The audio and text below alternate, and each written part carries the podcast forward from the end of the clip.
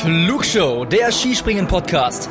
Alle News zum Skispringen der Männer und Frauen, spannende Hintergrundstories und exklusive Interviews. Präsentiert euch das deutsch-österreichische Trio Tobias Ruf, Louis Holuch und Gernot Clement.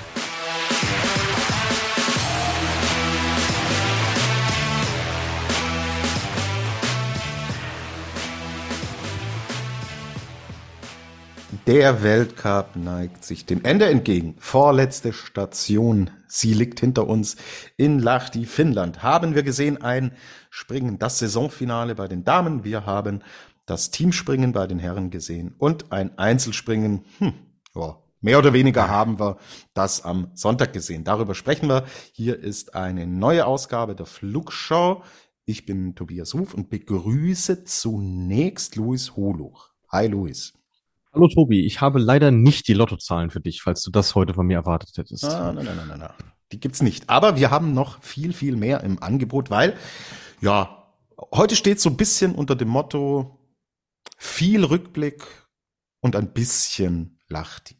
Weil wir uns heute gedacht haben, die Saison der Damen ist geendet.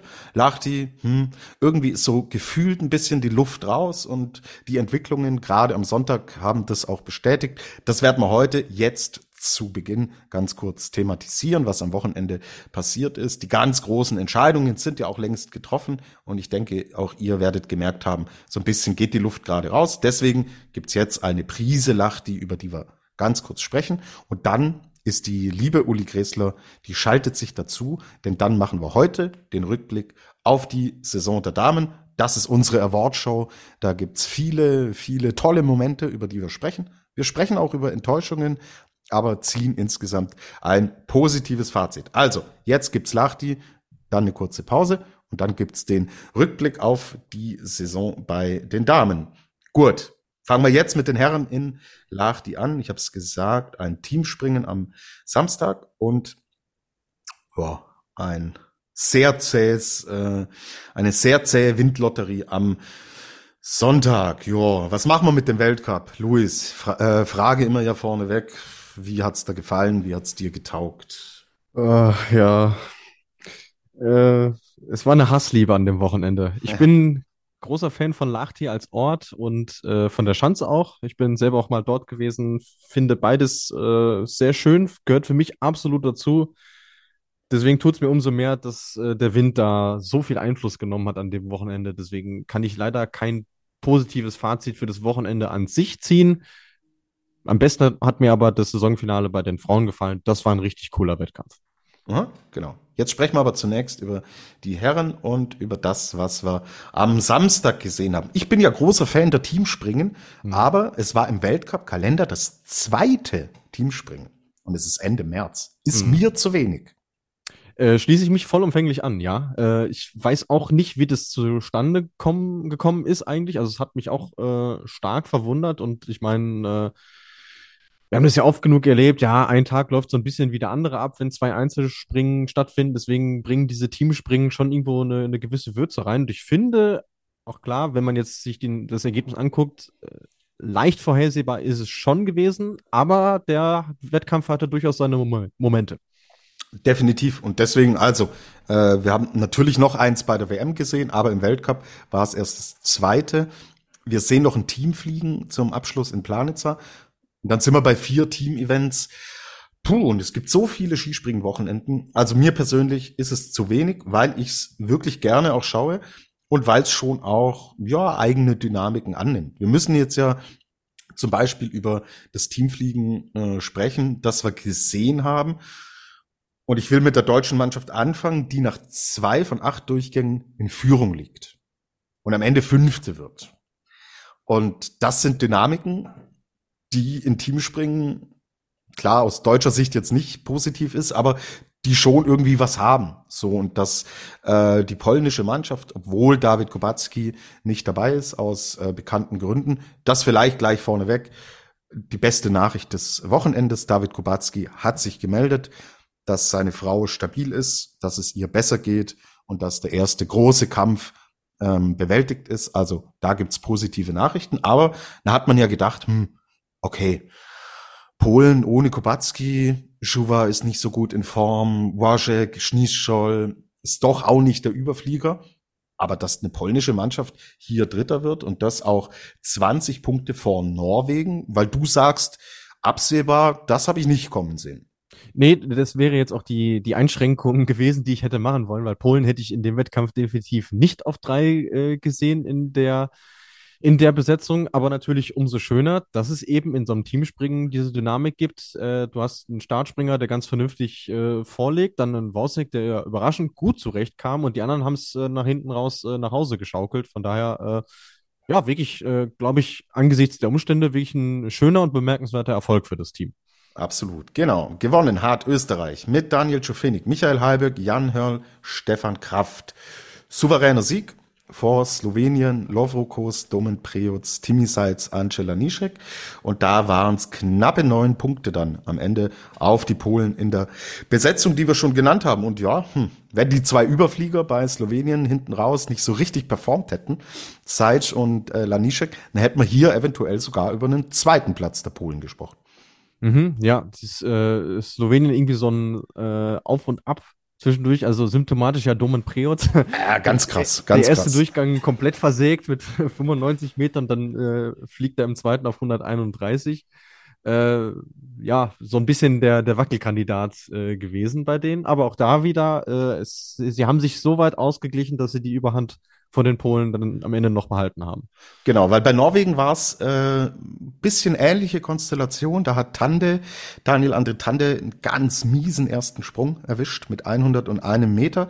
Und Norwegen, die am Ende Vierter geworden sind, haben sich davon nie so ganz erholt. Also Granerüth hat zwar komplett abgeliefert, aber was Slowenien hatte mit Timi Sajc, eben noch einen zweiten, der voll abliefert, das hat bei, bei Norwegen dann im Endeffekt den Ausschlag gegeben, dass dieser eine Sprung nicht kompensiert werden konnte. Slowenien hat es dann entsprechend in der Konstellation geschafft. So. Deutschland wird Fünfter in der Besetzung. Andreas Wellinger, Felix Hoffmann, über den sprechen wir gleich noch, Markus Eisenbichler, Karl Geiger. Ja, es will einfach nicht mehr werden in dieser Saison. Also es ist eigentlich echt leider nur noch enttäuschend. Wie siehst du es denn? Ja, ich, also als ich die, als ich die Aufstellung äh, gesehen hatte für das Teamspring, dachte ich mir so, okay, die, die großen drei, so No-Brainer. Und ich war sehr gespannt, wie Felix Hoffmann äh, dort abliefern würde. Und der hat wirklich einen sehr guten Job gemacht hat. Also wirklich äh, Shampoo, erstes Teamspringen und dann so abzuliefern. Äh, Im ersten Durchgang die Gruppe ja sogar gewonnen und dadurch war Deutschland ja eben erst in Führung, wie du eben ja schon gesagt hast. Aber dass die anderen nicht da irgendwie mit sich haben mitziehen lassen, Äh. das, das habe ich nicht verstanden. So und äh, es hat sich dann im zweiten Durchgang irgendwie äh, potenziert. Ähm, und die Krönung war ja noch, dass äh, sie waren ja eigentlich vor Norwegen, bis äh, Magnus Breivik, der ja Alex Stöckel an dem Wochenende vertreten hat, für Graneröd verkürzt hatte. Und deswegen sind sie die 0,3 Punkte am Ende vor ihnen gelandet. Ähm, ja, aber es passt irgendwie, es hat irgendwie zu dem Tag gepasst. Ja, ja, Äh, voll. Ich fand, fand die äh, Aussage von Horngacher auch äh, irgendwo bezeichnend, dass er gesagt hat, es war einfach nicht klasse genug, wir haben zu viele Fehler gemacht. Kommt uns leider irgendwie bekannt vor von der WM. Deswegen verstehe ich total, wo du herkommst, lieber Tobi. Ja, ja. Ja, und die Aussagen dann auch, oh, ist so eine lange Saison und man, man ist, man ist nicht mehr frisch und es war alles so anspruchsvoll, auch die letzten Jahre davor und dass die Frische fehlt und so. Ja, bin ich ja dabei, aber ganz ehrlich, ihr seid nicht die einzigen, die äh, seit Oktober springen und Ja. die eine Olympiasaison mit Corona und so weiter hinter sich hatten und eine Heim-WM, okay, ja, aber nee, das ist, äh, ist mir zu wenig selbstkritisch, weil das kann ich nicht als Argument bringen, lange Saison und ah, hinten raus schwierig. Das klingt dann so, als hätte man komplett durchperformt und wäre super erfolgreich gewesen und jetzt hinten raus geht so ein bisschen die Luft raus. Wenn das so ist, alles okay. Aber es zieht sich die ganze Saison durch wie ein roter Faden. Mhm. Und wie gesagt, die tun so, als wenn sie in Whistler alleine im äh, Anfang Oktober da auf der Schanze gestanden hätten und alle anderen wären erst Mitte Dezember in den Weltcup eingestiegen. Na, das stimmt da nicht. Ja, man muss, also die, die Frage, die man sich ja eigentlich stellen müsste, ist, warum bekommen die anderen das besser hin als so? So, und das, der Ansatz fehlt mir auch äh, total und äh, das, das kommt ja nicht von ungefähr, dass du in so einem Teamspringen ja die Quittung äh, nochmal deutlicher kriegst als in so einem Einzelwettbewerb halt auch so. Ja. Und dann kommt dieser Felix Hoffmann daher und performt am besten und stabilsten. So. Ja. Und man gewinnt den Eindruck, er ist so der, der sich nicht von dieser ja, ach ja, Mai, von der vielleicht ein bisschen fehlenden Leistungskultur, dass er sich da nicht so, weil es einfach, weil er ja nicht regelmäßig mit dabei ist, aber mhm. mir fehlt's da auch ein bisschen, dass man halt dann auch sagt, ja, da fehlt jetzt die Frische und so. Na, da muss man halt auch irgendwann mal sagen, man wird bei der WM Fünfter und man wird auch hier wieder Fünfter. Und das ist halt leider ein Spiegelbild äh, des gesamten Eindrucks. So. Ja. Und die Nationenwertung spricht für sich. Auch da ist man Fünfter. Und die hat man noch gewonnen vor nicht allzu langer Zeit. Hm. So, sorry, aber also mir ja. geht's echt auf die Nerven und wir sind noch nicht drin in äh, unserem Saisonfazit, aber da wird's hier noch mal eine Abrechnung geben müssen, weil mir reicht es nicht. Und die Ansprüche sind und müssen andere sein und sich dann hinzustellen und sagen, die Saison ist lang, ja, Wasser ist nass, Freunde. Ist ja so. Ist Ende März. Na klar ist die Saison lang. Aber ein äh, Granerüt, ein Lanischek, ein Kraft, Jofinik, wie sie alle heißen, die liefern halt trotzdem. Und zwar von Tag eins an bis heute. Und ich kann mich nicht erinnern, dass die mal zwei Monate Pause gemacht haben zwischendurch. Nee. Nee, und äh, auch ein Felix Hoffmann hat die Pause ja nicht gehabt. Der ist halt, Hä? der ist zwar nicht Weltcup gesprungen, aber der hat ja trotzdem ein relativ straffes Programm gehabt. So, deswegen, äh, der hatte die Frische offenbar noch. Ja, ja, und es ist schon bezeichnet auch, ob es ein Philipp Raimund am Anfang war, ein Justin Lissow, jetzt ein Felix Hoffmann. Alle, die da frisch reinkommen, die gehen da so unbeschwert ran. Gefühlt sind sie aber alle irgendwann in dem Strudel drin, der sich dann so durchzieht. Also, mhm. weiß nicht, das sind natürlich immer Einzelleistungen und individuelle Leistungen. Aber im Gesamtbild gefällt's mir im Kollektiv nicht, muss ich so ehrlich sagen. Ja, ich meine, es ist ja, es ist ja äh, irgendwo eine ziemlich ähnliche Situation auch äh, im Vergleich zu, äh, zu, zu Japan irgendwo, ne? Weil wenn man sich das Team anguckt, da gibt es im Grunde genommen auch nur einen, der zumindest die halbe Saison irgendwo anständig performt hat und der Rest ist halt irgendwo irgendwo abgefallen so und da merkst du auch nicht, dass sich da irgendwie was nach vorne bewegt so. Ja, voll. Gut, okay. Dafür ist dann auch ein Saisonrückblick da, auf den werden wir nach Planitzer dann genauer eingehen.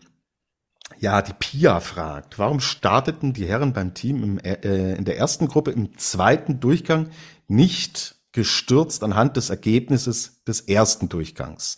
Was man ja eigentlich jetzt so macht. Ich war ehrlich gesagt auch verwundert und es war auch Andy Wellinger, der Startspringer war der deutschen Mannschaft, der danach im Interview mit dem ZDF auch gesagt hat, eigentlich hat er gedacht, man springt jetzt in veränderter Reihenfolge, aber dann wurde es doch wieder geändert. Er wollte das, hat es auch explizit betont, nicht als Ausrede nehmen, aber verwundert war er auch, ich auch.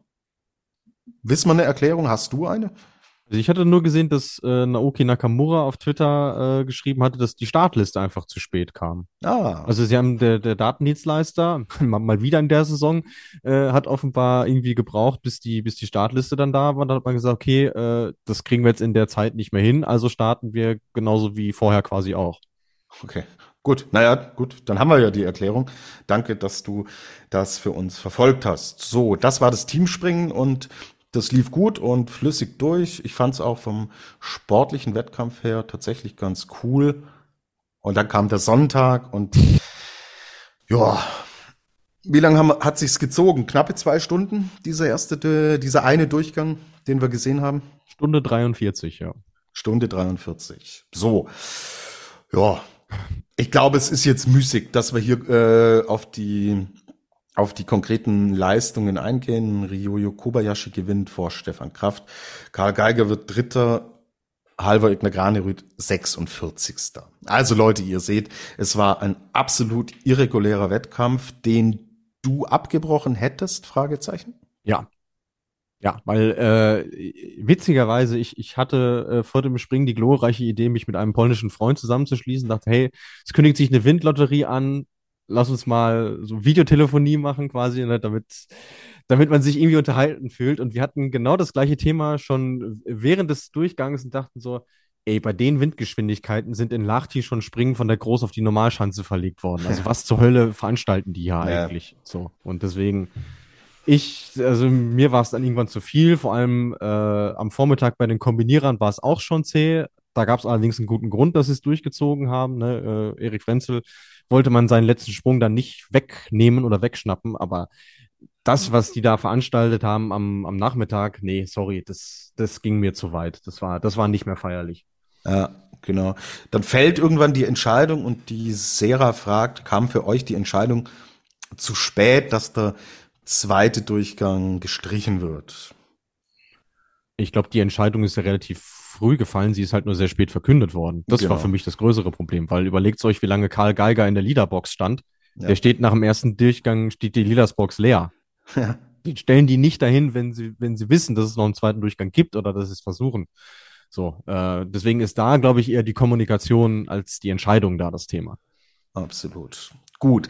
Heißt, wir sagen auch, hey, äh, das schenken wir uns, da gehen wir jetzt nicht genau drauf ein, weil es letztlich auch keinen sportlichen Wert hat. Schadet das im Endeffekt die Saison auf den Großschanzen so endet, weil es stehen jetzt nur noch Skifliegen in Planitzer aus.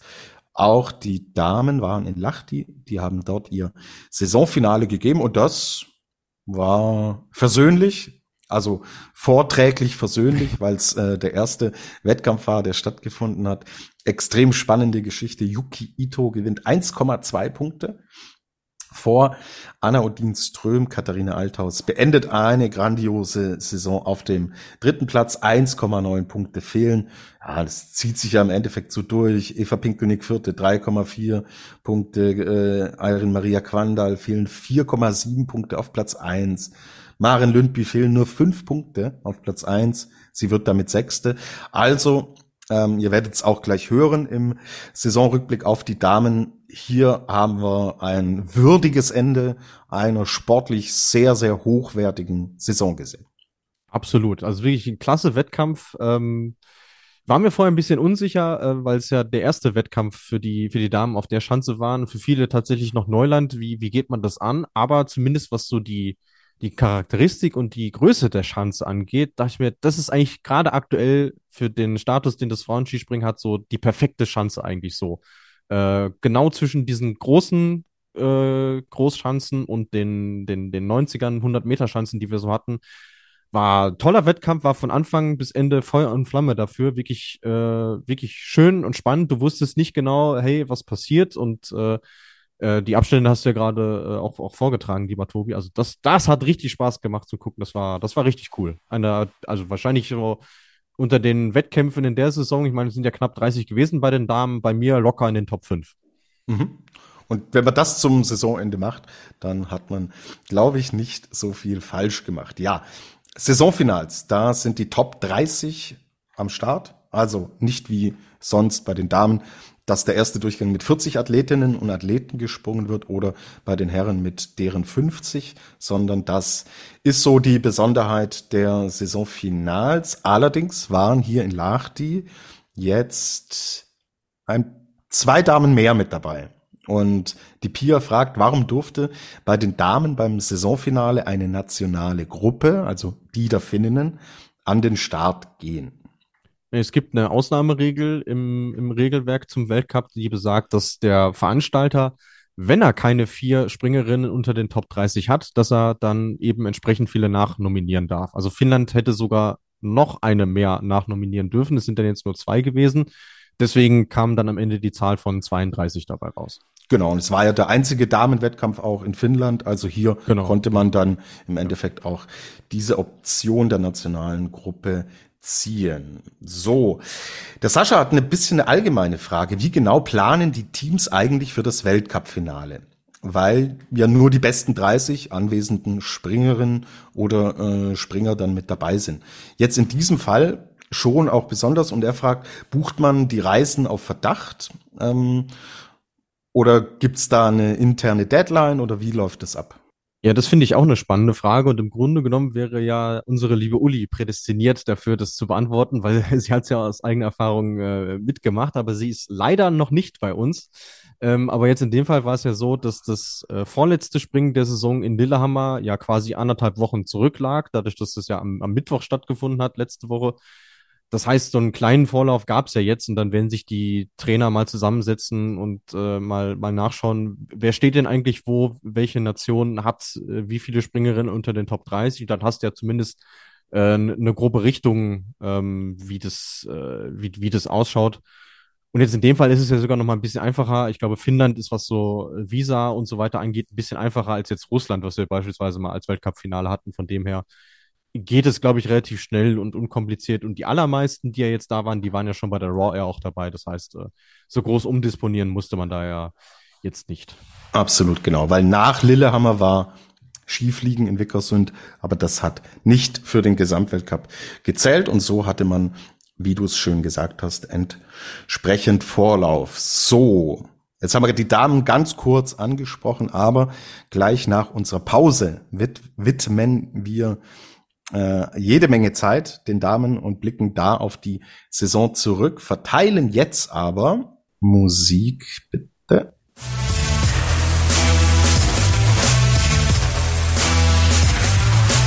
Die Flugshow präsentiert den Adler des Wochenendes. Ein letztes Mal die Adlerin des Wochenendes und ein vorletztes Mal den Adler des Wochenendes.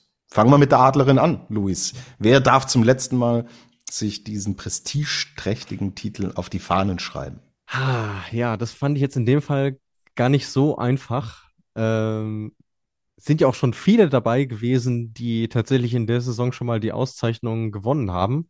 Ähm, ich würde mich in dem Fall aber tatsächlich für Erin Maria Quandal aussprechen. Ähm, einfach aus dem Grund, äh, ihr Knie wird ja weiterhin geschont und sie schafft es trotz Anlaufverkürzungen und Bonuspunkten, die sie nicht bekommt, wirklich so nah am Podest äh, dran zu sein, das ist für mich an dem Wochenende nochmal oder an dem Tag nochmal äh, herausgestochen als vieles andere, was da so passiert ist. Okay, dann soll sie den Titel haben. Der Dade fordert für den Adler der, äh, des Wochenendes bei den Herren Remo Imhoff aus der Schweiz. Ja, also Felix Hoffmann hatte ich schon auch mit auf dem Zettel, weil mir das extrem gut gefallen hat. Aber wenn wir uns anschauen, ähm, wie auch die Schweiz im Teamspringen performt hat. Die Schweiz ist Sechster geworden vor Japan und eine ganz wichtige Säule ist eben dieser extrem junge Remo Imhoff. Und er ist jetzt so in den letzten Wochen, so mit, mit WM-Beginn, mhm. gefühlt ist er aufgetaucht und schon erfrischend. Und deswegen kann ich im Endeffekt auch mit diesem Vorschlag sehr gut leben weil, wie gesagt, er ist Jahrgang 2003, er ist extrem jung und ähm, gefühlt tut sich so, auch mit, mit ihm was in der Schweizer Mannschaft. Simon Ammann ist plötzlich echt wieder gut und stabil. Ja. Wurde gefragt, ob er aufhört. Ich glaube, braucht man, hört, hört in den, hört die letzten drei Jahre äh, unsere Folgen zum Saisonende. Da gibt's keinen neuesten Stand, aber ähm, da tut sich jetzt schon was, ja. Dieser extrem erfahrene Simon Ammann, dann Gregor Deschwanden, der ist zehn Jahre jünger als Ammann. Kilian Payer ist Jahrgang 95, Remo Imhoff ist 2003er Jahrgang. Also da ist schon irgendwie, mhm. ist schon Bewegung drin. Und ähm, du kannst natürlich Dinge nur in Bewegung setzen, wenn du auch was hast, was nachkommt. Und er kommt nach und er macht einen echt guten Eindruck. Ja, finde ich auch. Also ich kann mich auch erinnern, dass ihn ja schon äh, zur WM äh, welche vorgeschlagen hatten als, als ja. Adler. Da haben wir aber gesagt, das, es reicht uns noch nicht so ganz, aber inzwischen hat es sich das echt verdient. Also hat mir auch sehr gut gefallen an dem Wochenende und von daher äh, denke ich mal, können wir den Vorschlag einstimmig annehmen. Alles klar. Gut. Dann hat der Patrick noch was Allgemeines geschrieben. Er findet es ähm, dass es nicht zusammenpasst, wenn das letzte Springen nach dem Start der Baseball-Saison stattfindet. Er ist großer Baseball-Fan Und er sagt dann auch, hält wirklich jemand Skispringen am 1. April Wochenende für eine gute Idee? ich ich halte es für keine gute Idee, kann es auch nicht ganz nachvollziehen. Aber Mai, es ist jetzt so und ähm, Planitza wird dann im Endeffekt die große Frühjahrsparty, aber ich glaube, sie tun sich insgesamt damit keinen großen Gefallen, weil alles andere im Wintersport ist durch. Und der, die Wintersportsaison ist vorbei. So. Ja, ich, ich hoffe auch, dass es das erste und das einzige Mal bleiben wird, obwohl ich äh, vor Ort sein werde. Das äh, möchte ich hier ausdrücklich betonen. Also das, das, das widerspricht sich in mir so ein bisschen, das ist mir auch bewusst. Ähm, aber Mai, wir sind, äh, wann war das? 2021 sind wir auch noch Formel 1 Rennen am vierten Advent gefahren. Also äh. an den alten Sportkalender braucht man sich, glaube ich, nicht mehr orientieren. Also es, es ändert sich alles ein bisschen, ähm, aber wie gesagt, äh, Fan davon muss man wirklich nicht sein. Von daher äh, verstehe ich seinen Einwand da sehr, sehr gut. Alles klar, super. Gut, dann sind wir gespannt. Nächste Woche werden wir natürlich trotzdem drüber sprechen, was beim Saisonfinale in Planitzer passiert ist. Wie gesagt, ein Teamfliegen, ein normales Fliegen und der Saisonabschluss, den sehen wir. Luis wird vor Ort sein und uns da entsprechend die Eindrücke überliefern. Gut, das war's aus Lahti. Jetzt unbedingt äh, dranbleiben. Hört rein in unseren Saisonrückblick auf den Weltcup der Damen. Unsere Awardshow, die Uli wird dann auch mit dabei sein und deswegen kurze Pause und dann geht's hier weiter.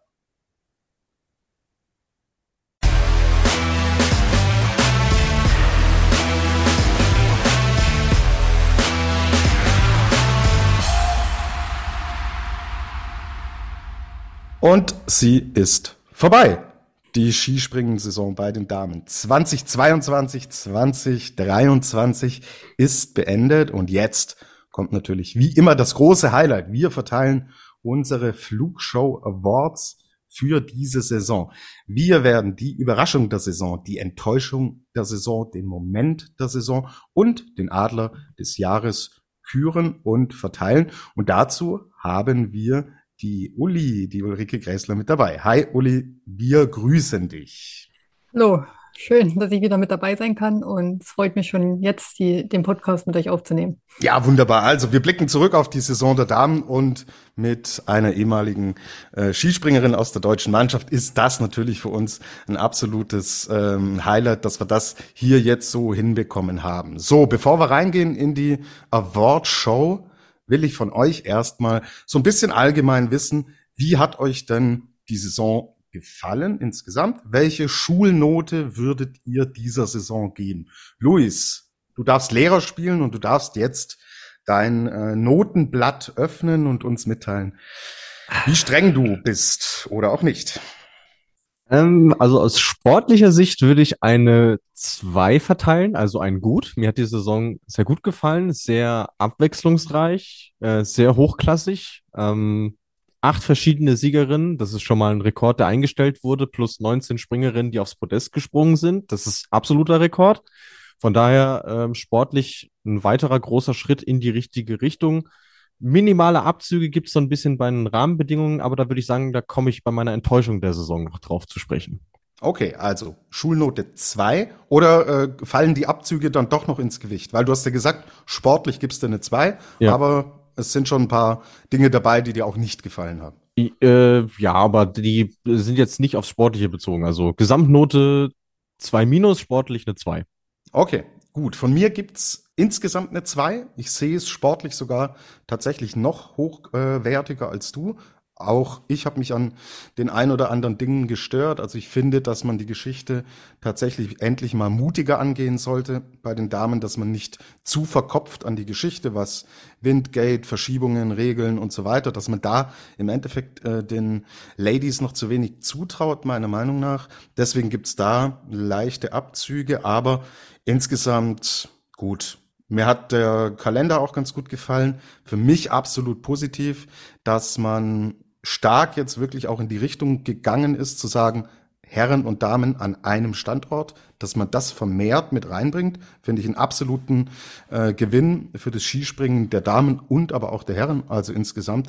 Deswegen hat's mir sehr, sehr gut gefallen und von mir gibt's deswegen die glatte zwei. So, was verteilt unsere Schulmeisterin Uli denn für eine Note? Ja, jetzt habt ihr mir ja eigentlich schon fast alles äh, vorweggenommen. Ich hätte auch eine zwei gegeben oder gebe eine zwei. Äh, was mir gut gefallen hat, ist erstmal der Wettkampfkalender an sich. Ich glaube, das weiß auch Louis vielleicht noch besser als ich. Ich glaube, es ist kein Wettkampf ausgefallen. Äh, was wir ja sonst doch immer hatten, dass auch jetzt Japan wieder stattgefunden hat, hat mich sehr gefreut, dass eigentlich der Kalender auch sehr eng beisammen waren, also kaum größere Pausen, dass es das gab. Das hatte ich jetzt eigentlich nur noch in Erinnerung mit 2014, wo ich ja selber noch aktiv war, dass wir da auch einen guten Wettkampfkalender hatten und dann die letzten Jahre eher nicht so. Ähm, ich gebe nur eine 2, wo aber die Athletinnen nichts dafür können, sondern weil mir einfach das Mixteam und das Teamspringen an sich äh, einfach zu wenig war. Und deswegen gebe ich auch nur die zwei.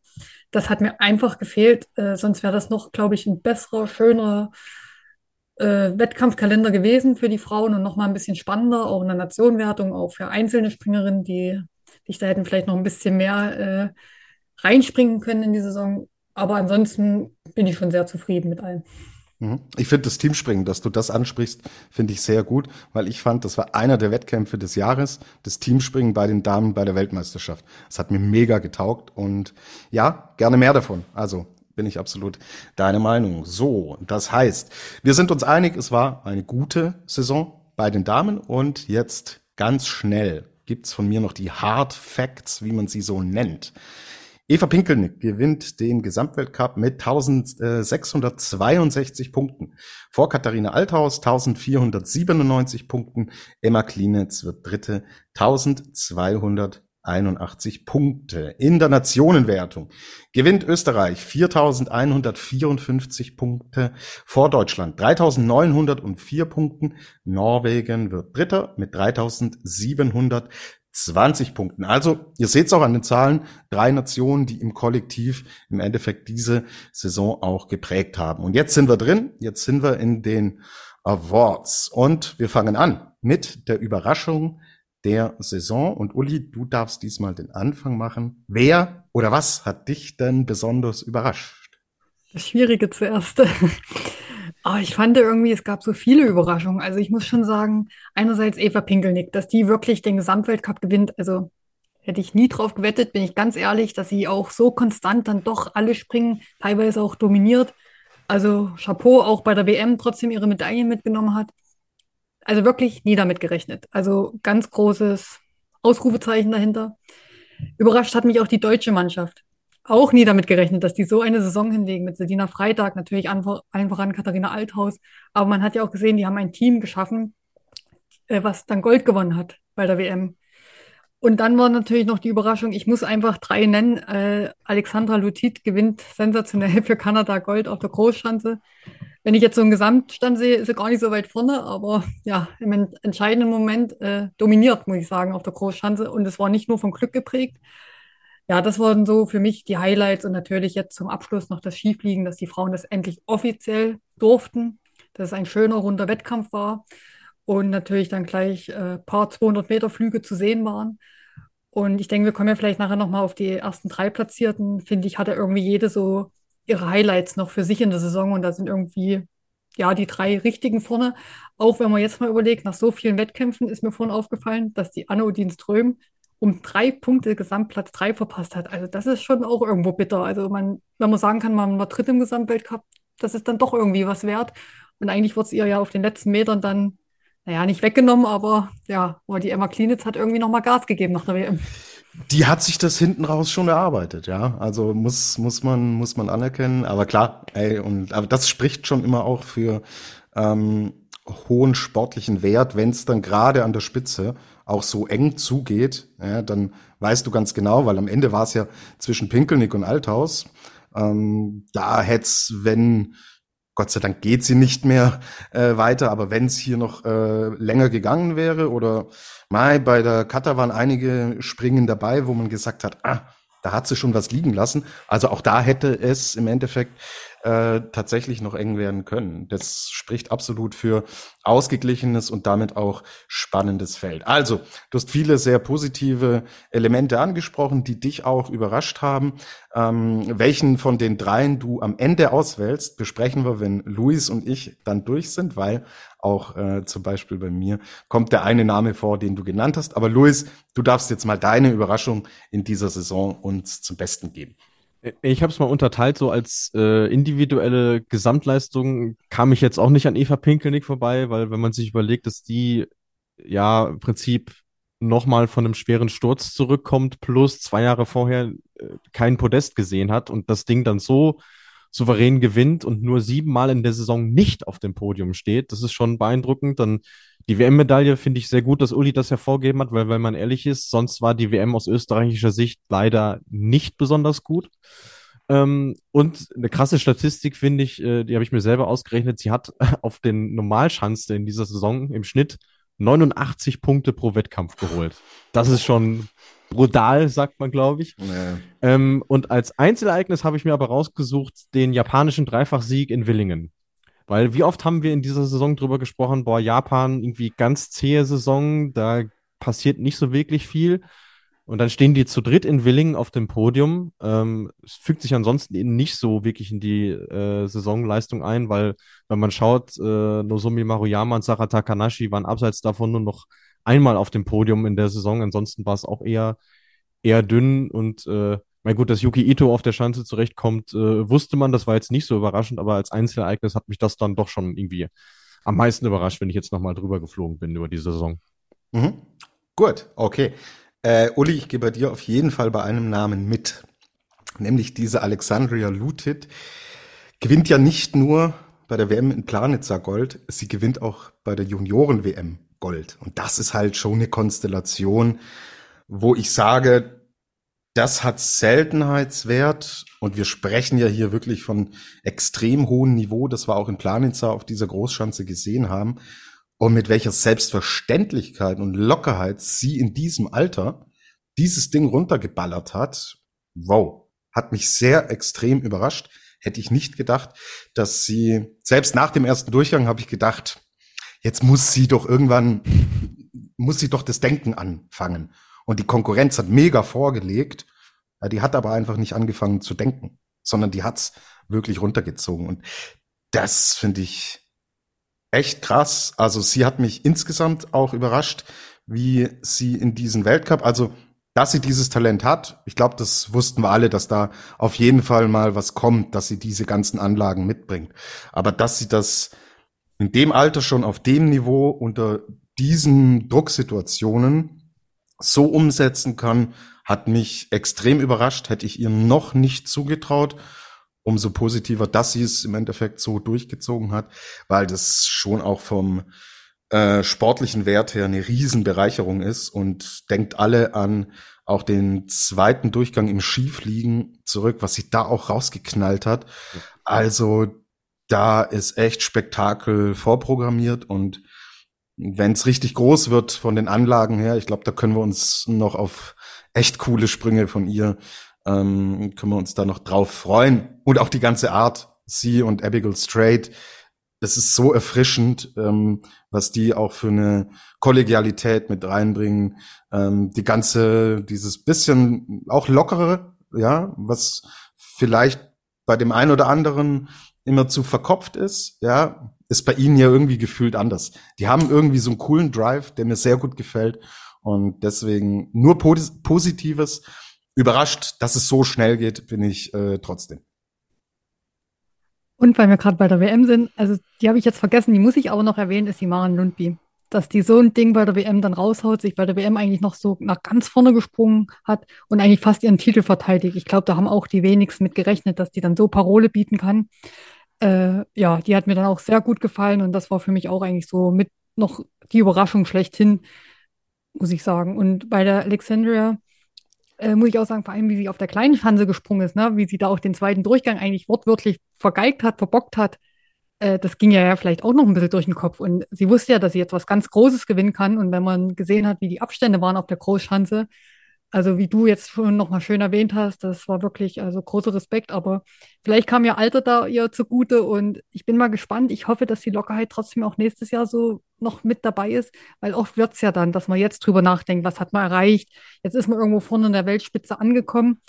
Jetzt möchte man vielleicht mehr oder daran festhalten und das ist ja oft das Schwierige, dann auch irgendwo diesen Grad zu finden, noch diese Lockerheit, das Erfrischende mit reinzubringen und trotzdem bei sich zu bleiben. Und jetzt bin ich ja mal gespannt, wenn sie nach Hause fährt und so, was auch auf sie alles einprasselt. Ne? Also gerade auch nach dem Skifliegen noch. Jetzt muss das erstmal alles sacken und bin ich mal gespannt, wie sie das jetzt wegsteckt. Ja, so ist, so ist es im Sport. Äh, bestätigen ist immer schwieriger als erreichen. Also ich mache mir dabei bei ihr aber ehrlicherweise keine Platte, weil ich habe sie jetzt in, in Wickelsen tatsächlich das erste Mal auch äh, sprechen können, beziehungsweise bin ihr das erste Mal begegnet und da habe ich also die wirkte genauso wie vor ihrem großen Titel. So, und das, das fand ich schon mal äh, sehr, sehr bemerkenswert. Also wie, wie professionell die einfach mit allem umgeht, wie, wie weit die einfach schon ist und wie sie es vor allem erklärt hat, weil sie sagt, ja, sie ist halt mit 14 schon zu Hause raus, um sich auf ihren Sport zu fokussieren. Da weißt du genau, die ist ein absoluter Vollprofi, die, die, die arbeitet zielstrebig auf das hin, äh, was sie erreichen möchte. Ähm, und so gesehen, ja, bin, bin ich da auch sehr gespannt, was sie uns jetzt zukünftig anbietet. Und ich finde einfach, dieser Flow, in den sie gekommen ist, das ist ja irgendwo bemerkenswert, weil die kamen ja mehr oder weniger frisch zur Silvestertour rein, weil sie im Frühjahr noch eine Verletzung hatte und sich operieren lassen musste. Und es hat von Anfang an hat es funktioniert. Sie hat die Sprünge runtergebracht und äh, selbst dieser verkorkste Durchgang im Normalschanzen Einzel bei der WM hat sie nicht aus der Ruhe gebracht. Und das ist wirklich äh, ja eine, eine bemerkenswerte äh, Geschichte in dieser Saison. Absolut, genau. Aber ich denke, äh, Uli hat jetzt schon, weil du auch das Wort Flow erwähnt hast, sie kommt dann rein und irgendwie läuft das Ding durch. Und diese Zeit zum Nachdenken, ich glaube, Uli, die du auch gemeint hast, die hat man wahrscheinlich auch, wenn es dann Schlag auf Schlag geht und dann war WM und dann kommt Raw Air und dann ist Skifliegen. Und ich glaube, Uli, wenn ich dich richtig verstanden habe, hatte sie eigentlich noch gar nicht die Zeit, wirklich groß drüber nachzudenken. Die kommt aber jetzt, oder? So habe ich es, glaube ich, verstanden. Genau, das habe ich ja gemeint. Es macht ja jede Saison irgendwas mit einem, ne? Und man wird auch älter. Es passieren vielleicht auch im Training Dinge, die jetzt nicht jeder erfährt, äh, wo man vielleicht auch mal mehr oder weniger über einen Sprung nachdenkt. Und das ist ja das, da, warum sind denn die Jungen oft so erfrischend und so gut? Weil eben auch noch nicht so viel passiert ist oft in der Karriere, weil sie dann einfach drauf losspringen können. Der Erwartungsdruck ist noch nicht hoch, äh, weil sie sind ja noch jung, sie haben ja noch Zeit, wird ja immer gerne gesagt. Äh, das ist dann schon ganz anders, wenn du älter bist. Und deswegen auch nochmal zur Eva, dass sie das jetzt so nochmal geschafft hat. Äh, ich bin auch mal gespannt, wie lange sie noch springt. Und aber man hätte jetzt, glaube ich, nicht gedacht, dass gerade sie aus Österreich noch diejenige ist, die den Gesamtweltcup jetzt gewinnt. Und da hatten wir, glaube ich, alle ganz andere Namen auf dem Zettel. Ja, definitiv. Wir hätten vielleicht auch noch von einer Österreicherin, von einer anderen Österreicherin das erwartet, dass sie in die Top 3 springt, aber nicht von der Eva Pinkelnick. Und dann, so Luis hat es ja schön gesagt, die ganze Statistik, was sie da gezeigt hat. Absolut. Also sie definitiv eine der Überraschungen in der Saison. Und ja, wo positive Überraschungen, gibt's im Sport halt auch immer leider negative äh, Überraschungen. Und jetzt sind wir angekommen bei der Enttäuschung der Saison. Und Luis, du darfst diesmal anfangen. Wer oder was hat dich denn enttäuscht? Ja, ich muss zugeben, ich habe mich sehr ertappt gefühlt vorhin, als Uli ähm, das Wort Teamspringen in den Mund genommen hat. Äh, das ist mir jetzt im Nachhinein nochmal sehr negativ aufgefallen, dass wir gar kein klassisches Teamspringen hatten außerhalb der WM, was ich wirklich extrem ähm, schade finde, vor allem wenn man sich dann überlegt, auch bei den Herren waren es ja sehr wenige Teamspringen in der Saison, also gefühlt äh, glich ja ein Wochenende dem anderen. Das fand ich ein bisschen fad. Ähm, wenn ich jetzt aber rein aufs Sportliche gehe, komme ich nicht vorbei an Team Polen. Ähm, diese Bilanz, das ist wirklich äh, ja ein Armutszeugnis, möchte ich, möchte ich sagen. Platz 14 im Nationen Cup hinter Schweden, was ja im Grunde genommen auch nur aus einer Springerin besteht und die drei Springen absolviert hat und trotzdem doppelt so viele Punkte geholt hat wie das Team. Ähm, dazu kommt noch, sie haben 56 Punkte in der Saison geholt und 50 davon kommen vom Mixteam in TTC Neustadt. Man kann auch sagen, das war jetzt nicht mehr unbedingt deren Leistung. Ja. Ähm, sie sind ansonsten nur zweimal in die Punkte gesprungen. Und im Vergleich dazu zum Beispiel die, die Schweiz, was jetzt auch keine Großmacht ist im Frauenskispringen, die haben in sieben verschiedenen Springen gepunktet. Also deswegen ja, äh, gibt da eine große Skisprungnation ein sehr schlechtes Bild ab, was jetzt die Damensparte angeht. Absolut. Ich glaube, dass wir diese Enttäuschung aber jetzt nicht nur auf diese Saison konzentrieren können, weil das ist ja ein Produkt aus dem, was man jahrelang verpennt ja. hat. So. Ja, das äh, ist, ein, ist ein Versäumnis seitens des äh, Verbandes, äh, definitiv. Ähm, Finde ich nur, dass man das äh, an der Saison sieht man es so plakativ, weil man sieht viele Nationen, wo sehr viel in Bewegung ist. Wir hatten Kanada jetzt schon genannt, ähm, was von den Ressourcen her mitnichten zu vergleichen ist mit Polen. Ja. Ähm, selbst China, die ja quasi das erste und dritte äh, Saisondrittel ausgelassen haben, sind besser als Polen im Nationencup. Ähm, und von hinten drängt jetzt die Schweiz mit zwei sehr vielversprechenden Athletinnen. Und auf der anderen Seite hast du so ein Team wie die USA, die sich echt gemausert haben in der Saison, die gezeigt haben, was geht, wenn man die Sachen richtig anpackt. So. Und das fehlt mir in Polen halt völlig. Nee, finde ich gut, dass du äh, das rausgepickt hast, weil es auch nicht das Offensichtlichste ist, aber mh, total richtig auch mit den Argumenten, die du da angefügt hast. Uli, wer oder was hat dich denn enttäuscht? Äh, da muss ich sagen, die WM in Planitzer, aber nicht an sich von den Ergebnissen, von den Springen. Klar, teilweise auch ein bisschen fragwürdig, manche Entscheidungen, aber allein, dass die Zuschauer einfach gefehlt haben. Äh, ich denke, das spricht für die ganze WM. Das hat man aus jeder Sparte dann im Nachhinein gehört und das war wirklich eine große Enttäuschung, weil ich habe da so viel eigentlich erwartet, dass da so viele Zuschauer sind, man so viele schöne Bilder kriegt, auch bei den Frauen. Im Endeffekt war eigentlich fast gar nichts, außer beim Teamspringen dann in Slowenien, also wo Slowenien gewonnen hat bei den Männern. Aber selbst das, ich sage mal, für Planitzer Mensch, da muss doch eigentlich die Hütte voll sein. Äh, ich denke mal, zum Skifliegen wird es jetzt auch wieder so sein. Und das war für mich schon äh, wirklich eine große Enttäuschung. Und ich dachte gerade auch, die Frauen haben das jetzt auch einfach mal verdient, das volle Stadion wieder zu haben, vor den Kulisse, vor einer Kulisse zu springen. Ja, und das fand ich traurig, dass das nicht passiert ist. Und ich hoffe umso mehr, dass es dann eben in zwei Jahren Norwegen soweit ist. Mhm. Genau, ja, war ja auch während unserer WM-Extra-Ausgaben hier Dauerthema und auch bei den Athletinnen, Athleten und alle im Endeffekt, die mit der WM zu tun hatten, waren doch da sehr negativ überrascht, weil man eigentlich ja von einer riesigen äh, Skiparty ausgegangen ist. Und dann diese Bilder zu sehen, die man fahrlässig selbst verursacht hat, war sehr enttäuschend. Bin ich voll bei euch. Ja, ich gehe jetzt auf einen Namen, die uns letztes Jahr alles um die Ohren geflogen und gesprungen hat und dieses Jahr 15. im Gesamtweltcup geworden ist, Sarah Marita Kramer. Ja, also Leute, klar, das ist alles immer nicht persönlich gemeint, aber Unsere Aufgabe ist natürlich, sportliche Leistungen zu bewerten und zu beurteilen.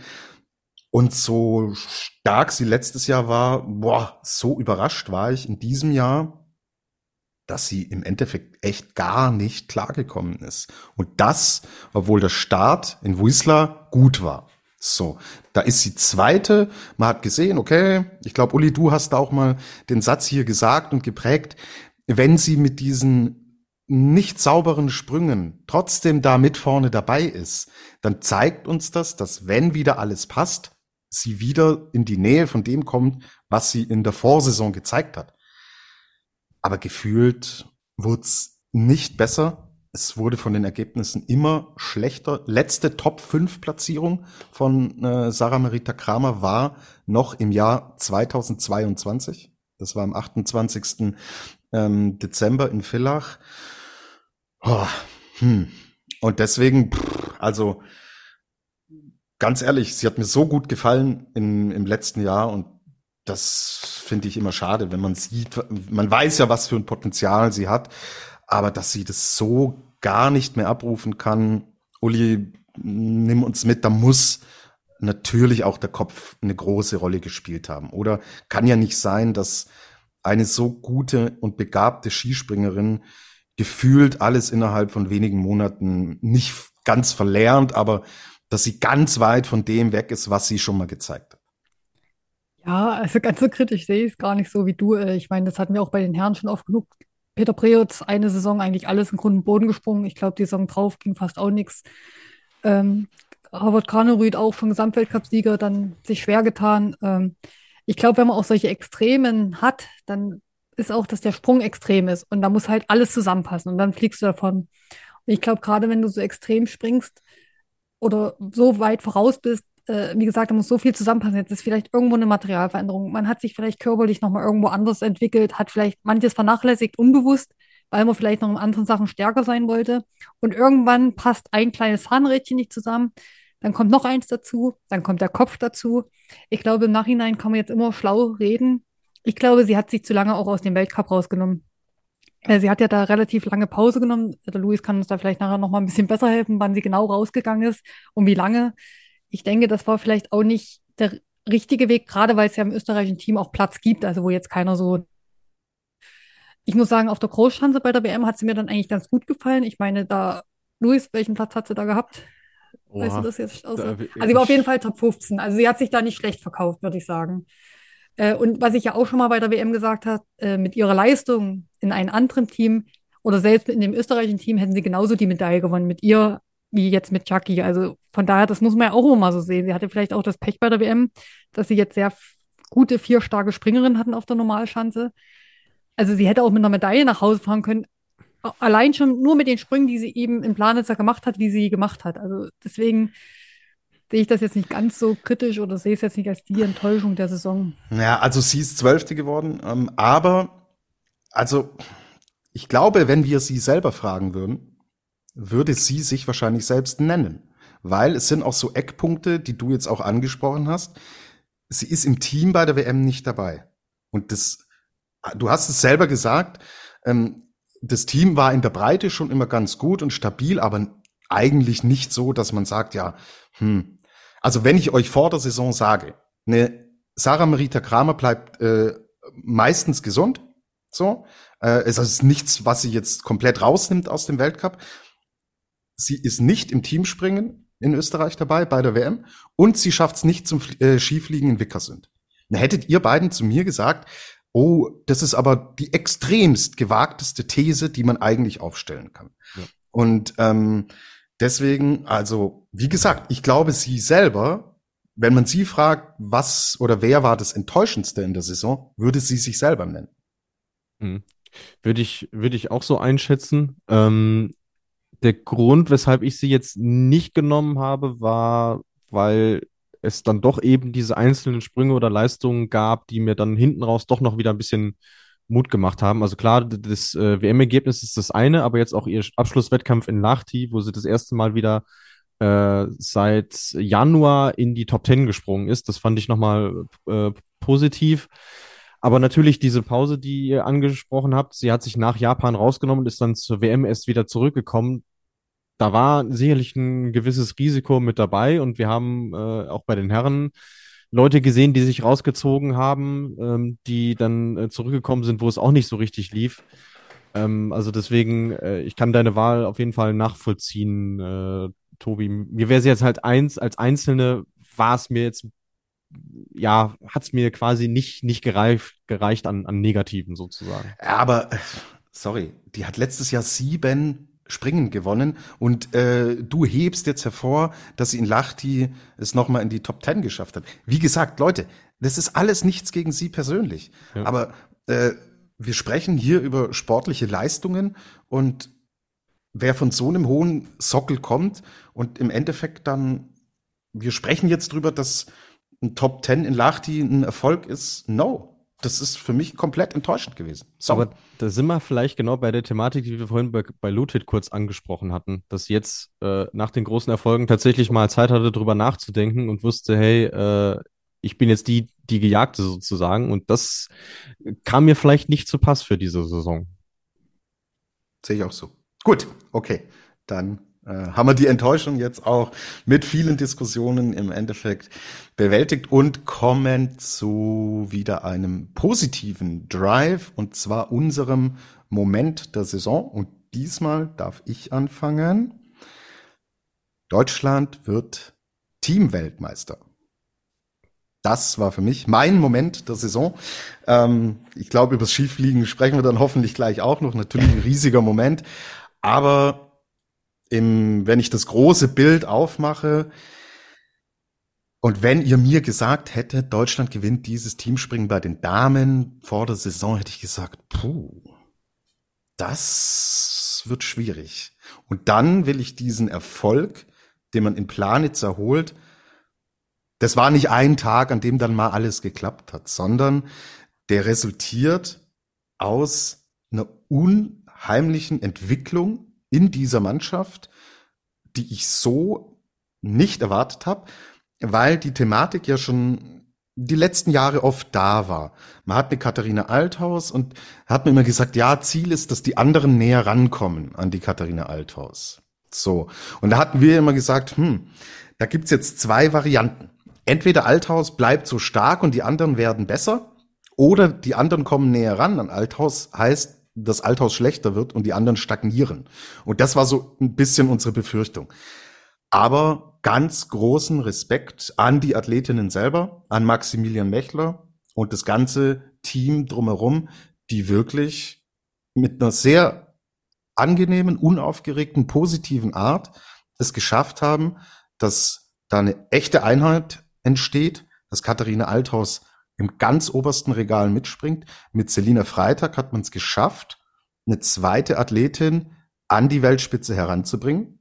Selina Freitag hat eine super Saison gesprungen und sie ist inzwischen eine in jedem Springen eine Podestkandidatin und sogar eine Siegkandidatin. Inzwischen, was waren es, 0,6 Punkte haben gefehlt zu ihrem ersten Weltcupsieg. Ähm, und auch was dahinter entstanden ist, ja, dass eine Anna Rupprecht, Luisa Görlich, Pauline Hessler und wie sie alle heißen, dass man es hier auch geschafft hat, ein Kollektiv aufzustellen, das auch in sich funktioniert. Jeder, der die Bilder gesehen hat von der Weltmeisterschaft, weiß, hey, da ist eine verschworene Einheit unterwegs und die dann zu sehen, wie sie sich diesen WM-Titel holen, wow, das hat was mit mir gemacht, wie man hier so schön sagt. Ich fand das echt einen wunderbaren, tollen Moment und ich war ja dabei vor der Saison und du hörst dann disziplinübergreifend hörst du oft das Gleiche.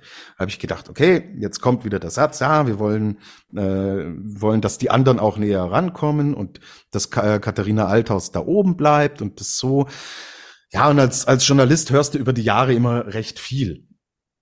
Aber selten ist es der Fall, dass man sich Ziele setzt und diese Ziele alle aufgehen.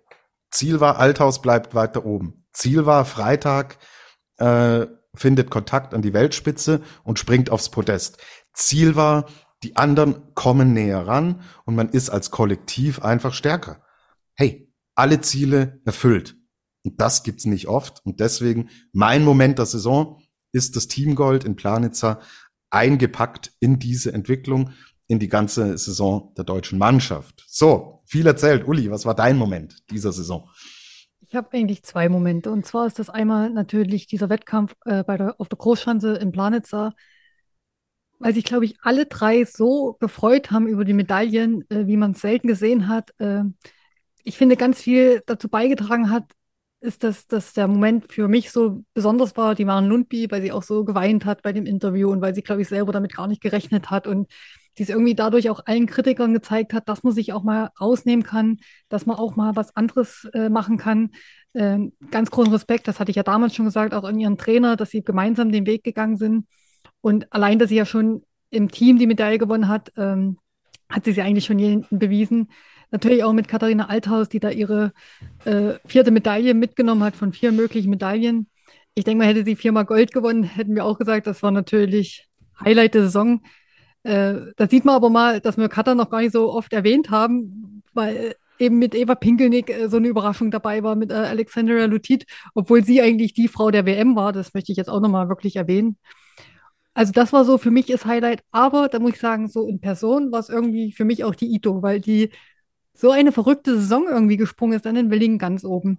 Und die ist eigentlich jetzt für mich so auch ein bisschen der Moment geworden, weil sie ja eigentlich beim Skifliegen nicht dabei gewesen wäre dann ganz stark, wie sie sich eingesetzt haben für sie und dass die FIS dann endlich auch mal richtig entschieden hat, dass ich fliegen durfte und Luis muss mich jetzt mir widersprechen, wenn ich jetzt falsch liege. Aber ich glaube, sie war dann auch noch die erste, die Skifliegen durfte.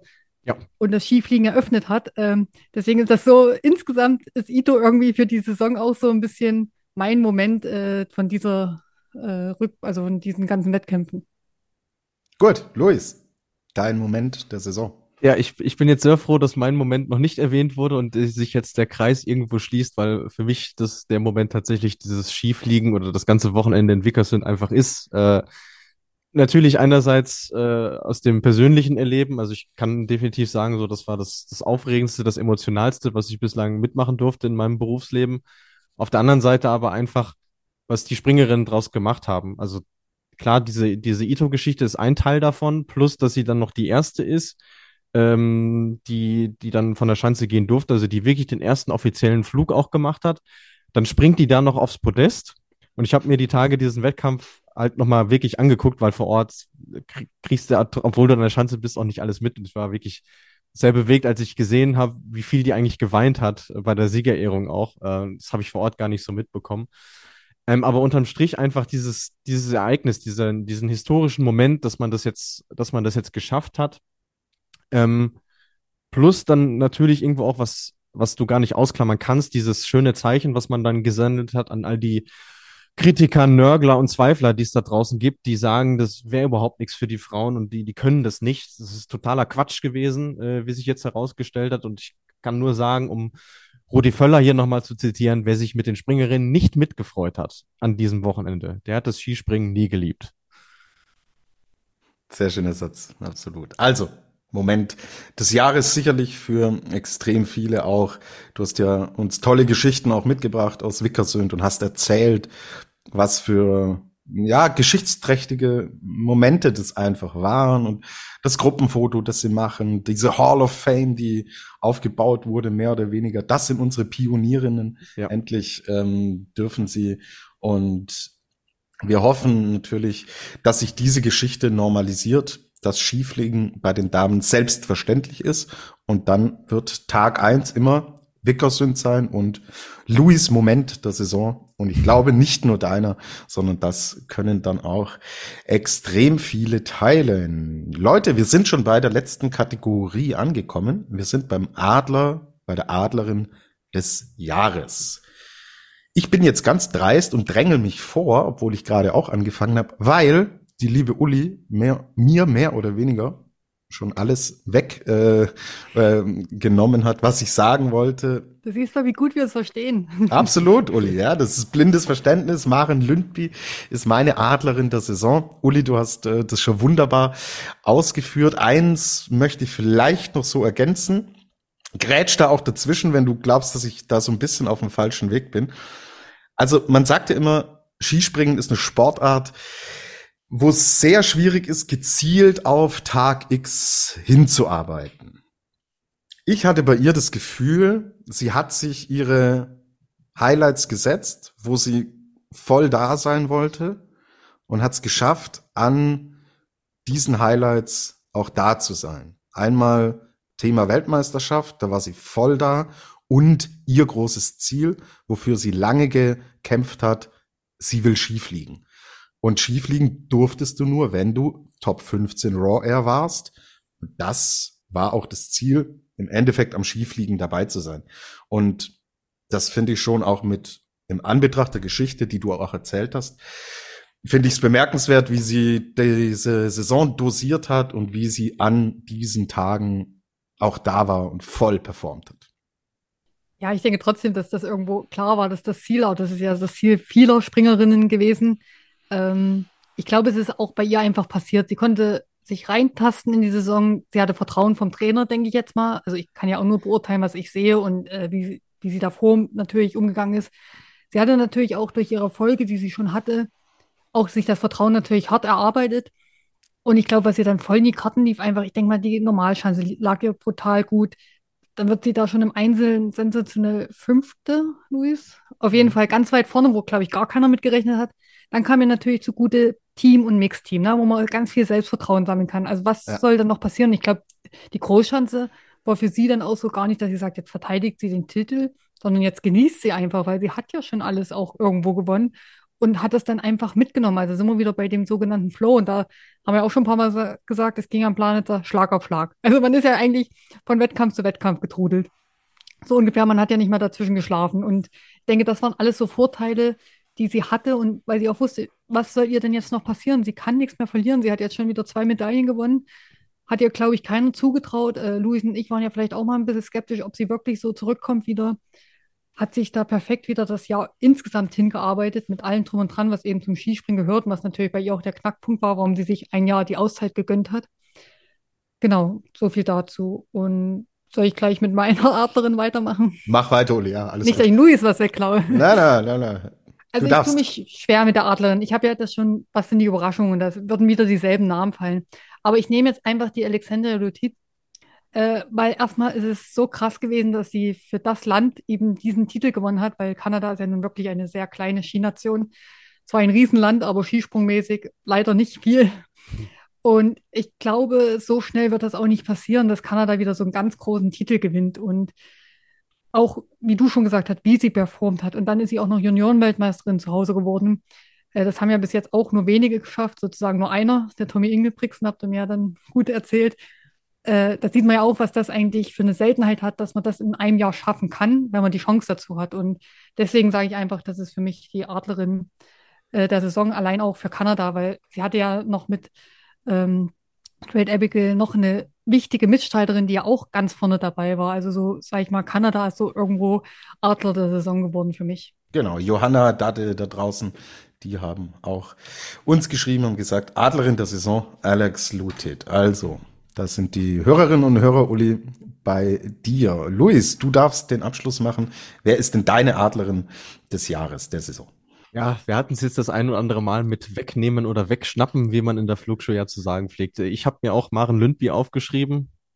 Ähm, hast schon sehr viele, sehr gute Gründe ge genannt, die ich von meiner Liste auch schon abhaken konnte, sozusagen. Ähm, wenn man sich die Liste jetzt nochmal anschaut, sie ist 20. in der Gesamtwertung geworden mit 13 von 26 Einzelspringen. Das ist schon mal, finde ich, eine relativ beeindruckende Statistik. Ähm, und wie ihr schon gesagt habt, sie hat es dann irgendwie doch geschafft abzuliefern, wenn es drauf ankam, weil es natürlich, es ist irgendwo ein Wagnis, ähm, vieles auf solche Highlights irgendwie auszurichten. Ähm, und irgendwie hat sie das, hat sie das trotzdem geschafft und das, das war nichts selbstverständlich. Also sie, ihr ist ja nichts geschenkt worden, sondern alles, was sie sich erarbeitet hat, das, das kam eben aus ihr heraus quasi. Ähm, natürlich umso schöner, dass sie das, äh, das Fliegen noch mitnehmen durfte. Hast du auch bereits gesagt, Tobi. Ähm, dass es im Wettkampf jetzt nicht lief, klammern wir mal aus, weil finde ich, das kann man auch. Sie ist trotzdem ja norwegischen Rekord geflogen. Also diesen Eintrag in den Geschichtsbüchern hat sie sicher. Dann hat sie jetzt zum Abschluss in Lahti noch ihr bestes äh, Weltcup-Ergebnis in der Saison gemacht als Sechste. Also man kann sagen, als Persönlichkeit ist sie ja nie weg gewesen, auch in der Pause. Sie hat sich immer zu Wort gemeldet und ist immer für äh, ihre Interessen und die Interessen ihrer Kolleginnen eingestanden. Aber jetzt mit dem, was sie im März abgeliefert hat, kann man auch sagen, sie ist auch sportlich wieder auf dem Wege, dorthin zurückzukehren, wo sie vor der Pause mal war. Und ich finde, ähm, das tut dem ganzen Sport einfach sehr, sehr gut. Super. Okay. Dann will ich jetzt einen Ehrenadler verteilen und der geht an Katharina Althaus, weil wenn wir die ganze Saison uns über betrachten, wir haben gerade drüber gesprochen. Bei Eva Pinkelnick wurde es jetzt hinten raus. Die, sie war dann auch krank und die Großschanzen sind ja auch nicht so 100% ihres. Da wurde es bei Eva Pinkelnick schwieriger. Eine Emma Klinetz war am Anfang der Saison, hatte Schwierigkeiten reinzukommen, hinten raus extrem stark. Und wenn man sich jetzt die Ergebnisliste aufmacht, war Katharina Althaus mit Abstand die konstanteste Springerin in dieser Saison. Sie hat vom ersten Tag, na nicht vom ersten, vom zweiten Tag. Ja, erster erster äh, Wettkampf in Whistler auf Matten, lang ist es her, kam sie gar nicht klar. Am nächsten Tag hat sie gesagt, okay, war ein Ausrutscher, hier bin ich, ich bin auf dem Podest. Und wenn ich jetzt ihre Erfolgsliste durchgehe, Anfang Dezember, Mitte Dezember, Ende Dezember, Anfang Januar, Mitte Januar, Ende Januar, geht's durch bis jetzt zum allerletzten Wettkampf in Lahti, wo sie auch nochmal Dritte war. Sie hat immer geliefert. Da war keine Phase dabei, wo sie mal über einen gewissen Zeitraum so ein bisschen einen Durchhänger hatte. Und bei so einer langen Saison kommt das meistens vor. Nicht bei ihr. Sie hat komplett durchgezogen. Und diese WM, Uli, du hast es vorhin auch angesprochen, ist überragend. Also sie ist bei vier Wettkämpfen dabei, gewinnt dreimal Gold und holt dann äh, ihre vierte Medaille. Hab's hier schon mal gesagt, wenn im November, Dezember die Sportler des Jahres gewählt werden, dann muss dieser Name ganz weit oben stehen. Weil das ist echt außergewöhnlich, was sie in Summe hier geleistet hat. Wäre auch ein schönes Zeichen insgesamt einfach für den Sport, wenn das tatsächlich Voll. mal ankommen würde, weil äh, erinnert euch ans letztes Jahr, da ist äh, Urša Bogataj in Slowenien Sportlerin des Jahres geworden. Die hat zweimal Olympiagold geholt. Also das, äh, da kann man sie quasi schon als, als Vorbild nehmen. Und man darf ja auch nicht vergessen, Katharina Althaus ist die Springerin, die in der Saison die meisten Springen gewonnen hat. Äh, eben die drei Goldmedaillen bei der WM, hast du schon gesagt, plus sieben Weltcupsiege. Also in, zumindest in der Statistik ist sie unangefochten die Nummer eins. Ja, ich glaube, was Katar, also in Anführungsstrichen ein bisschen das Genick gebrochen hat für den Gesamtweltcup, waren einfach die Springen, wo sie den einen Tag gewinnt, wo man denkt, wer soll sie an dem Wochenende Genau. schlagen und auf Ja. einmal ist sie wieder nur 15. Also da habe ich manchmal selber die Welt nicht verstanden. Genau. Also der genau hat die ist 500 es. Euro drauf gewettet, dass sie nächsten Tag gewinnt. Äh, Da hätte sie aber schön. Das hatte, ja, hatte sie ja zwei, dreimal. Ich kann mich jetzt nur an Hinterzarten und Willingen jetzt aus dem Stegreif erinnern. Ich habe jetzt hier auch nichts weiter offen. Aber ich glaube, das ist ja noch ein, zweimal passiert, wo so, also wo sie eigentlich, wo man dachte, jetzt ist sie von dabei, jetzt greift sie Eva Pinkelnick wirklich an und dann kommt so ein ganz krasser Ausrutscher, wo aber Eva Zweite oder Dritte geworden ist, wo einfach die 60, 80 Punkte gleich mal wieder weg waren. Und genau das hat ihr den Gesamt äh, Gesamtweltcup gekostet, den ja Deutschland auch bisher noch nie gewinnen konnte, seitdem der Weltcup eingeführt worden ist. Und ich weiß nicht, wie schnell die Chance nochmal kommt, weil sie ist jetzt auch lange dabei, sie ist konstant. Vielleicht schafft sie es nächstes Jahr, aber irgendwie gibt es ja dann doch mal wieder eine Überraschung, die auf einmal vorne mit dabei ist, mit der man nicht rechnet. Äh, sie war jetzt schon immer sehr nah dran. Äh, ich bin mal gespannt, ob sie es dann nächstes Jahr packt. Genau, äh, Saisonauftakt Wiesla. 21. Am nächsten Tag wird sie Zweite. Dann fand ich jetzt noch bezeichnet, weil ich es gerade offen habe, in Rüschnauf in Rumänien gewinnt sie und wird am nächsten Tag 22. Und dann haben wir noch eins mit dabei. Sie gewinnt in Hinterzarten und wird am nächsten Tag 14. Am Willingen war es, glaube ich, genauso. Also, wo sie gewinnt, oder? Ja, achte, achte, okay, da ist der Ausschlag nicht so ganz nach unten, aber genau das, was du schon beobachtest, sie gewinnt und man denkt, naja klar, morgen gleiche Chance, locker. So, okay, dann kann, können mal Nuancen, Feinheiten nicht zusammenpassen, Wind, ja, dann wird sie Bedingungen. vierte, dritte oder so, ne? so, Und- aber nicht 22. Genau. Und genau, wenn man jetzt sieht, wie knapp es zum Schluss geworden ist zwischen Voll. ihr, jetzt nimm mal die drei Wettkämpfe, die wir jetzt erwähnt haben, da ist vielleicht noch irgendwo einer. Ähm, und das hatte die Eva eben nicht so extrem. Die hat zwar Genau. zum Schluss jetzt das gehabt, aber sonst muss ich sagen, war eigentlich Eva die konstanteste, muss man wirklich sagen, weil so oft wie die auf dem Treppchen war und Ausreißer waren ja ganz, ganz wenige und dann war das auch wirklich mal nur Platz 8 oder so. Aber wenn man das jetzt sieht, sage ich mal, ähm, Katar wird in den Wettkämpfen, wo wir jetzt gesagt haben, wo sie wirklich 20., 15., 21. geworden ist, sie wird da dreimal Vierte oder Fünfte. Ja, ja. Dann hat sie es vielleicht schon. Dann Ja. hat's es, ja. Glaube ich auch, glaube ich auch. Aber klar, spricht natürlich trotzdem dafür, dass sie so extrem konstant war, weil nie ein komplettes Wochenende oder mal zwei Wochenenden am Stück waren, wo sie dann komplett auslässt, sondern die Ausschläge halt krass sind, aber sie ja trotzdem am Tag davor immer noch gewonnen hatte, ja, oder zweite wurde. Also Ja. in Summe ähm, hat sie das ganze Jahr echt mega gut durchgezogen und glaube, sie kann damit leben, dass ähm, sie die große Kugel nicht gewonnen hat, weil sich ja auch recht früh schon abgezeichnet hatte, weil Eva Pinkelnick eben so extrem stabil war über eine längere Zeit und sich dann im Endeffekt in der Raw Air nur noch gesagt hat, ich muss das Ding nach Hause bringen, weil vorbereitet hatte sie es im Endeffekt schon vor der Weltmeisterschaft. Aber da sieht man mal, wie viel diese Saison zu bieten hatte. Klar, weil es das Skifliegen gab, weil es eine WM gab, dass die Katar eigentlich kaum bei uns jetzt Erwähnung fand. Äh, Ja, ja, eben. Weil so Deswegen andere wollte ich- Sachen auch waren. Aber deswegen habe ich es vorhin auch nochmal erwähnt, Ja, die ja. drei Ausrufezeichen. Genau, Ähm, genau. Ja. Und ich wollte vorhin auch nochmal sagen, ich habe das ja kurz angesprochen zu den dreien, die jetzt in der Gesamtwertung auch unter den Top 3 waren, hatte ja irgendwie jede ihr Highlight gehabt. Ich sag mal, Eva gewinnt den Gesamtweltcup, Katar hat ihre Goldmedaillen abgeräumt bei der WM und die Eva, äh, die Emma Klinic, die hat äh, jetzt den Skiflug-Weltrekord gerade inne und das erste Skifliegen überhaupt gewonnen. Also das finde ich noch so besonders bei den dreien, dass irgendwie noch persönlich jeder so ein i-Tüpfelchen hatte und deswegen sind da, glaube ich, auch für mich die drei richtigen vorne. Und dann wollte ich noch mal ganz kurz zu Lati sagen, das hatte ich auch in Luis gleich danach geschrieben, gebe ich zu, ich habe eine Ergebnisliste gesehen, aber da hat es mich echt umgehauen, wie eng die Abstände waren für eine Großschanze. Also wer da alles hätte um Platz 1 mitspringen können und besten drei. Also es war ein sehr, sehr positives Zeichen, auch nochmal zum Abschluss, äh, dass das Feld so eng zusammengerückt ist, auch auf der Großschanze. Und das hat mich jetzt gerade nochmal, wo man ja auch denkt, jetzt ist die Luft raus und Ja. hin und her, gerade auch nach dem Skifliegen, was ja verständlich gewesen wäre, aber das war nochmal, finde ich, ein wichtiges Ausrufezeichen, was ja auch hängen bleibt überall. Und wer hat's gewonnen? Yuki Ito. Da sind wir Ja. wieder dabei. Deswegen war das für mich auch so eine, die Ja. irgendwie die Saison so mitgeprägt hat. Ja, Absolut. und auch, auch da wieder äh, schöner Grüß raus an die meinen, äh, so lange Saisons, das wären nichts äh, für die Frauen. Also da haben sie in der Saison mal definitiv auch wieder das Gegenteil bewiesen, ja. Genau. Und so schließt sich auch der Kreis. Wir haben ganz an, am Anfang gesprochen, dass wir sehr angetan waren, auch von der Breite. Luis, du hast ähm, die erzählt, dass das Sieg, äh, Anzahl an Siegerinnen, dass da der Rekord eingestellt wurde. Äh, wie viel verschiedene Athletinnen standen auf dem Podium? Hier haben wir einen neuen Rekord. Und das macht die Sportart so spannend und so interessant und ist, denke ich, ein schönes Schlussfazit, das wir hier ziehen können. So, ihr da draußen habt uns unglaublich viel geschrieben, über wen wir alles sprechen sollen. Wir haben soweit eigentlich fast alles abgedeckt. Äh, Sie spricht noch über Josephine Panier und Julia Claire, wollen wir hier auch noch erwähnt haben. Er war da sehr begeistert.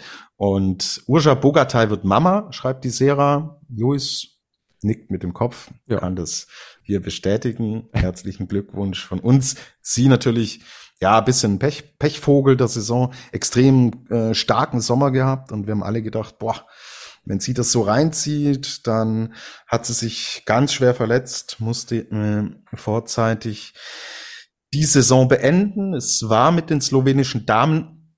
Ich, wir machen die Tippspielauswertung, äh, wenn wir den Rückblick mit den Herren machen, aber ich war mir 100% sicher, ja, die Sloweninnen, klar, gewinnen die Nationenwertung. Ich das glaube, haben wir alle gesagt, Tobi. Das haben alle gesagt, ja, dass die Sloweninnen die äh, Nationenwertung gewinnen werden. Und boah, ja, auf ja. Deutsch hat ihnen Emma Klinitz den Allerwertesten noch gerettet, weil wenn Emma Klinitz so nicht aufgedreht hätte, ja. dann wäre die äh, hinten raus, dann wäre die Saisonbilanz doch mh, ernüchternd ausgefallen, weil Slowenien wird Vierter in der Nationenwertung und da fehlen fast 1000 Punkte auf Österreich. Es war nicht mal knapp mit dem dritten Platz. Also da fehlen im Endeffekt fast 600 Punkte auf Norwegen. Es sind fast 700 Punkte auf Deutschland. Also ich glaube, da wird man schon ein bisschen kritisches Fazit ziehen müssen.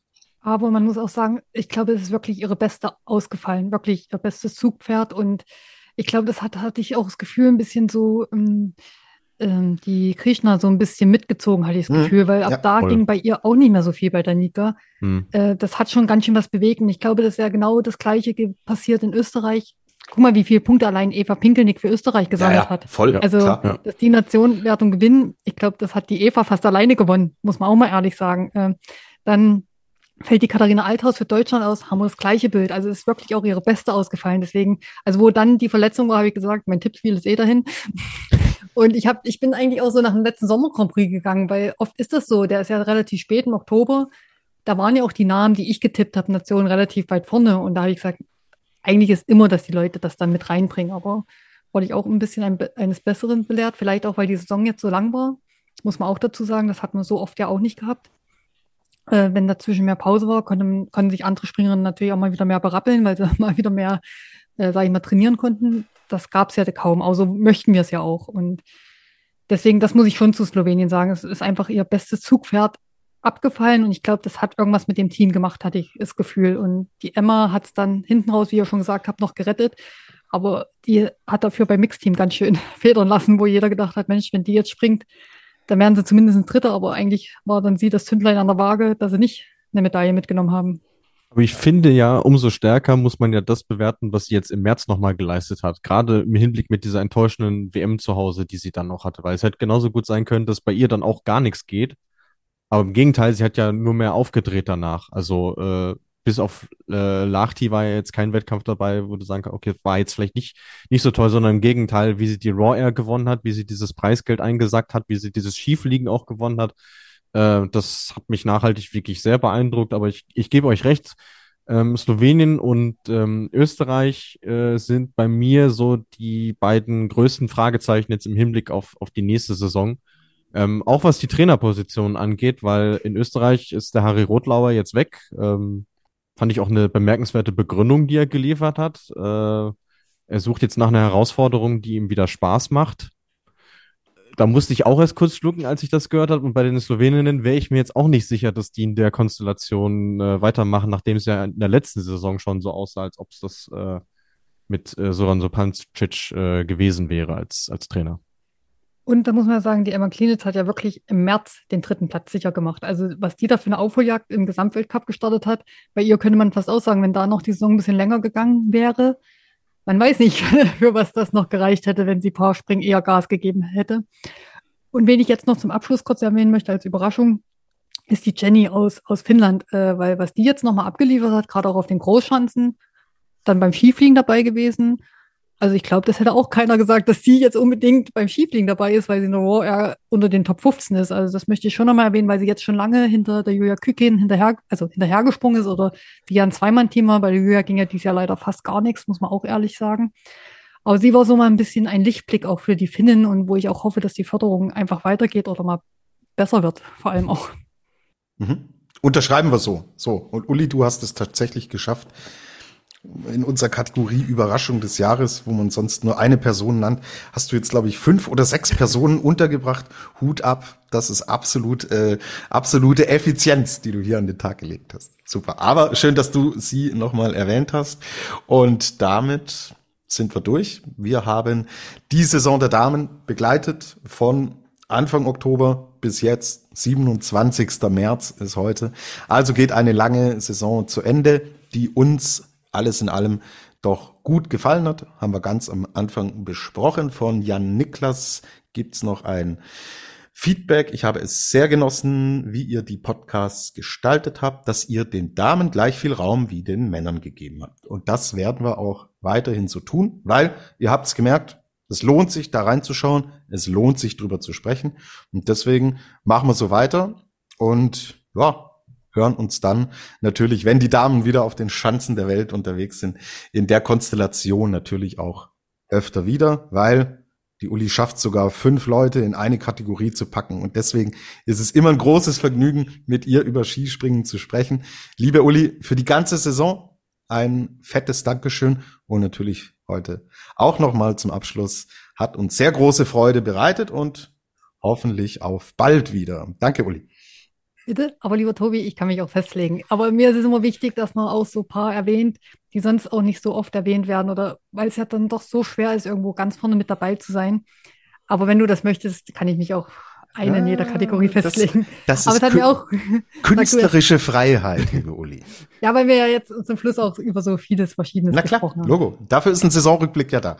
Auf jeden Fall hat es mir auch wieder sehr, sehr viel Spaß gemacht. Ich bin irgendwie froh, dass ich da irgendwie mit reingerutscht bin in euer Team. Ähm, wenn ich die Zeit habe, nehme ich mir die auch gerne. Und es freut mich, dass es bei den Zuhörern so gut ankommt. Und ich hoffe, dass das weiterhin so ist und wir noch den einen oder anderen dazu gewinnen. Und wie, wie, wie froh wir erst sind, dass du da reingerutscht bist. Luis, du darfst auch noch was sagen.